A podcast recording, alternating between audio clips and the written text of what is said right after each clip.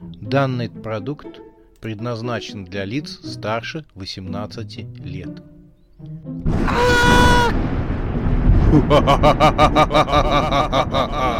Пощекочи, нервишки. Матч Вурдалаков. Глава четвертая. Билет на Луну. Часть первая.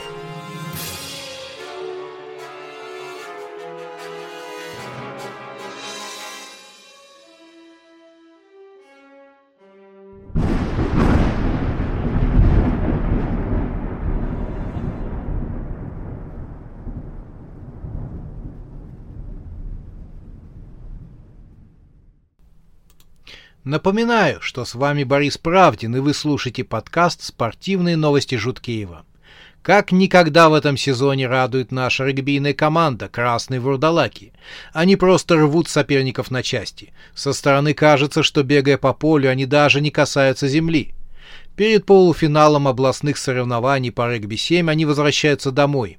Отдохнуть, набраться сил. А также принять участие в ежегодном университетском бале. Спонсорство красных вурдалаков – это, пожалуй, единственное, за что стоит благодарить господина Боброва, директора химической фабрики. С начала этого года от неизлечимых болезней в нашем городе умерли 30 человек. Все они работали на химической фабрике. В местной больнице нам сообщили о сильном истощении их организмов. Ничего, мы еще выведем вас, господин Бобров, на чистую воду. Напоминаю вам еще раз о бдительности. Странного человека со светящимся черепом на лице и с ножом в руке видели неподалеку от студенческого общежития. В связи с этим график патрулирования полиции в городе был изменен. Обо всех происшествиях просим звонить напрямую начальнику полиции в любое время дня и ночи. Солнечных вам дней и хороших новостей! Белый автобус с тонированными стеклами вырулил на университетскую площадь и остановился возле главного входа в университет. Был солнечный июньский день, народу собралось предостаточно, несмотря на то, что вовсю шли экзамены. Ну и кроме студентов в толпе хватало местных жителей. Оркестр заиграл тушь. Регбийную команду встречали как космонавтов, совершивших полет на Марс. Да нет, наверное, космонавтов не встречали с такой радостью и помпой, как регбийную команду «Красной вурдалаки» команду, которая в этом году претендовала на призовое место в областном рейтинге. Поэтому так радовались студенты и местное население. Парни неистово свистели и орали «молодцы», девушки в летних светлых юбках с воодушевлением махали цветами, раскачивая локонами распущенных волос. Красные вурдалаки под громкие крики и аплодисменты вышли из автобуса и поднялись по ступенькам парадного крыльца университета, где их встретил ректор. Рядом с ним стоял довольный владелец регбийного клуба «Бобров». Это был представительный в летах человек с зачесанными назад седыми волосами. Слегка полноватый. Мэр города стоял возле микрофона и комкал в руках свою речь. На Боброва он старался не смотреть. Ребятам пожали руки, и началась торжественная часть мероприятия. Ракета незаметно проскользнул внутрь университета. В прохладном фойе он поймал однокурсника Даши, худого, длинного очкарика. «Видел ее сегодня», — сказал он. «По-моему, на кафедре психологии. Там сейчас пересдача». Ракета поднялся на четвертый этаж. Здесь было тихо, коридор пуст. Тушь, воспроизводимый оркестром, слышался глухо. С Дашей он столкнулся на повороте, но она не хотела разговаривать. «Ну в чем дело?» — взмолился Ракета. «Я же извинился. Я тебе столько сообщений отправил и звонил по телефону. Это была случайность, я же объяснил». Но Даша была категорична. «Мне хватило и одного раза. Я все видел своими глазами, как ты целовался. Это твоя ведьма. Все кончено». Это глупо, но ты можешь и изменить свое мнение. Девушка фыркнула. Если только в июне пойдет снег. Ракет остановился, а Даша пошла по коридору дальше. «Если пойдет снег в июне», — прошептал молодой человек. Он запустил ладонь в волосы, а потом вскрикнул. «Ловлю тебя на слове! Если в июне пойдет снег!» но Даша уже исчезла за поворотом. «Ляма, ты спятил? Я инопланетянин?» Бизон посмотрел на бритую голову местного уфолога поверх фирменных темных очков. «Ты в своем уме?» Его круглое узкоглазое лицо излучало полное недоумение, но Ляма был позитивно настроен. «Чш, об этом никто не узнает. Тебе только нужно дать мне интервью». «Интервью?» «Ну и показать там скафандр или летающую тарелку». «Ляма, у тебя точно съехала крыша. Иначе я расскажу про вас всех правительству». Про всех? Я же знаю, что вас много прилетело. Вы голову умеете поворачивать задом наперед. Головы? Ах, вот оно что. То есть я хочу сказать, что за ерунда? Можете вызвать оборотней на развалинах фабрики. Там, кажется, несколько лет назад сатанистов поймали. Громадный бизон угрожающе навис над мелким лямой. Но тот делал вид, что не замечает этого. — Тебе просто нужно сказать, откуда вы прилетели, иначе сдам вас правительству. Оно церемониться не будет. Ты фантастику смотрел? Сделают вам эту вивисекцию. Виви чего сделают? Ну, расчленят там под видеокамерами. Бизон задышал, как настоящий бизон. Еще немного из его ушей пойдет пар. Ляма поднялся на цыпочки и по-небратски похлопал его по щеке. В общем, э, подумайте. Либо я, либо правительство. Чао!» Бизон смотрел вслед удаляющимися лями, налитыми кровью глазами. «Я тебе покажу, инопланетянина. Ты меня век помнить будешь». Даша безмятежно спала в своей кровати. Ее разбудила мелодичная музыка, словно стеклянные колокольчики переливались. Девушка открыла глаза, часы показывали два часа ночи. Знакомый голос позвал ее из полуоткрытого окна. Голос звучал рядом. Девушка удивилась, потому что ее спальня находилась на втором этаже.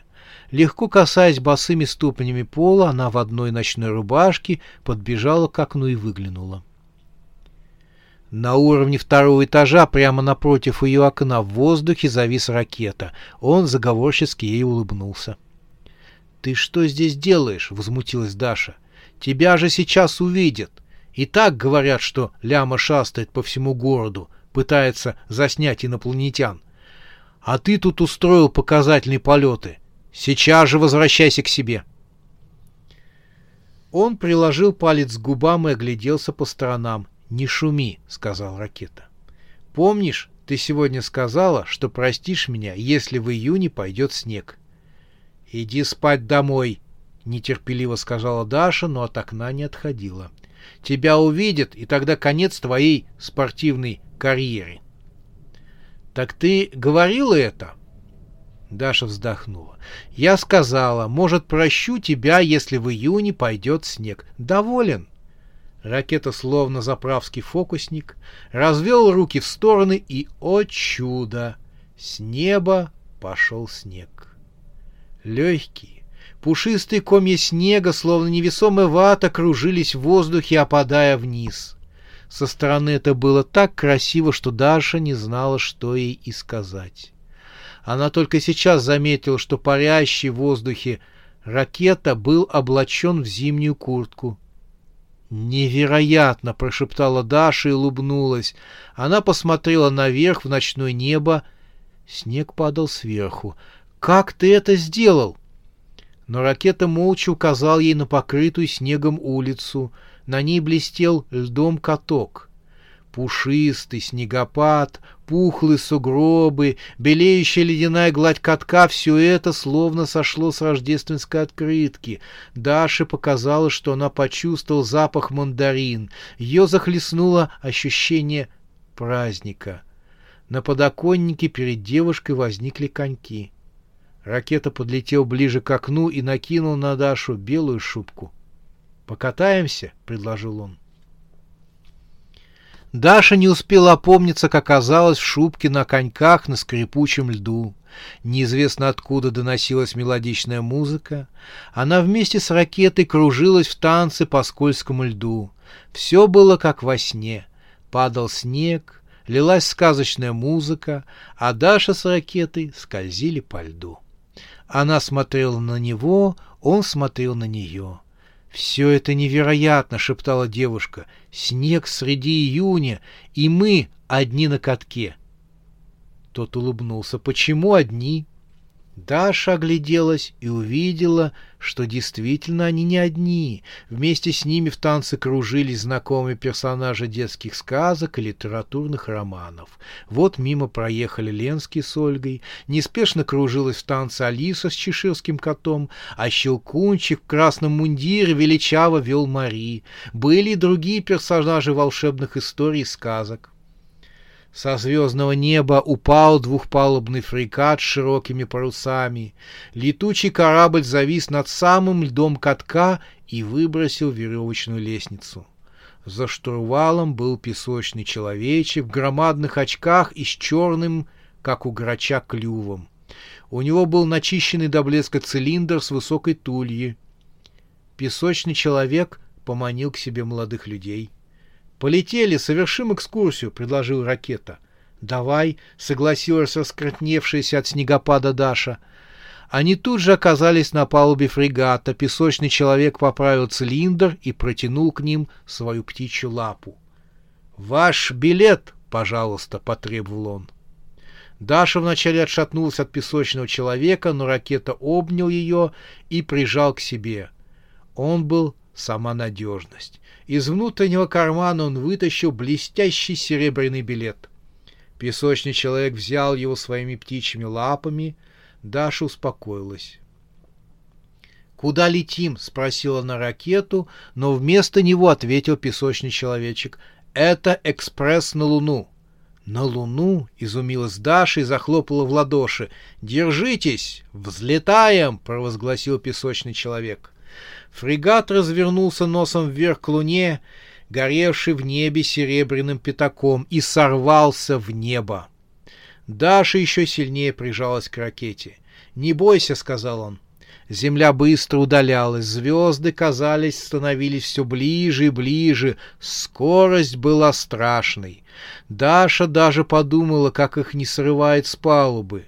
Держась за своего парня, она с интересом смотрела по сторонам. За кормой проносились кометы, странные светящиеся силуэты, может, это были души людей. Один раз они чуть не врезались в летающую тарелку. Фрегат, несмотря на размеры, ловко обогнул ее. Луна приближалась. Холодной, чарующей, она становилась все ближе, больше и больше в размерах. Уже были видны горы кратеры на ее поверхности. Даша не представляла, что Луна находится настолько близко к Земле. И вот серебряный диск заполнил собой все небо, и через мгновение фрегат уже скользил вдоль поверхности Луны. Летучий корабль остановился у моря спокойствия. Подали трап, веревочную лестницу, и Даша с ракетой оказались на поверхности Луны. Она оказалась мягкой и пахла ванилью.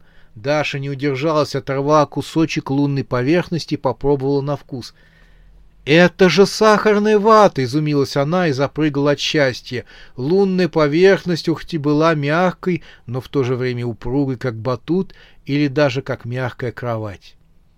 Девушку подбросило высоко вверх. Она ощутила счастье, словно за ее спиной распахнулись крылья. Она засмеялась, в полете ее догнал ракета. Их руки соприкоснулись, а взгляды встретились. Он прижал к себе девушку и стал целовать. Та, закрыв глаза, обняла его руками за шею. Поцелуи были горячими. Его губы коснулись шеи. «Ты с ума сошел!» — вскричала девушка. Даша вдруг увидела, что находится в своей спальне на кровати. Она ударила ногами ракету в живот, и тот упал на пол. «Прости, пожалуйста!» — стал он чайно извиняться, вставая с пола. «Ты с ума сошел!» — еще раз повторила девушка, держась за шею. «Ты меня укусил! Я! Ничего подобного, это тебе показалось, стал оправдываться ракета. Ты меня укусил. Когда вампир кусает человека, то он... Нет же тебе, говорю. Ты сделал из меня вампира. Я тебя не кусал, тебе показалось. Как же показалось? Вот кровь. Да где? Да это же кровь. Посмотри. Здесь темно, ничего не видно. Это не может быть кровью. Я тебя не кусал. Нет, это кровь. Ну, случайно царапал клыком.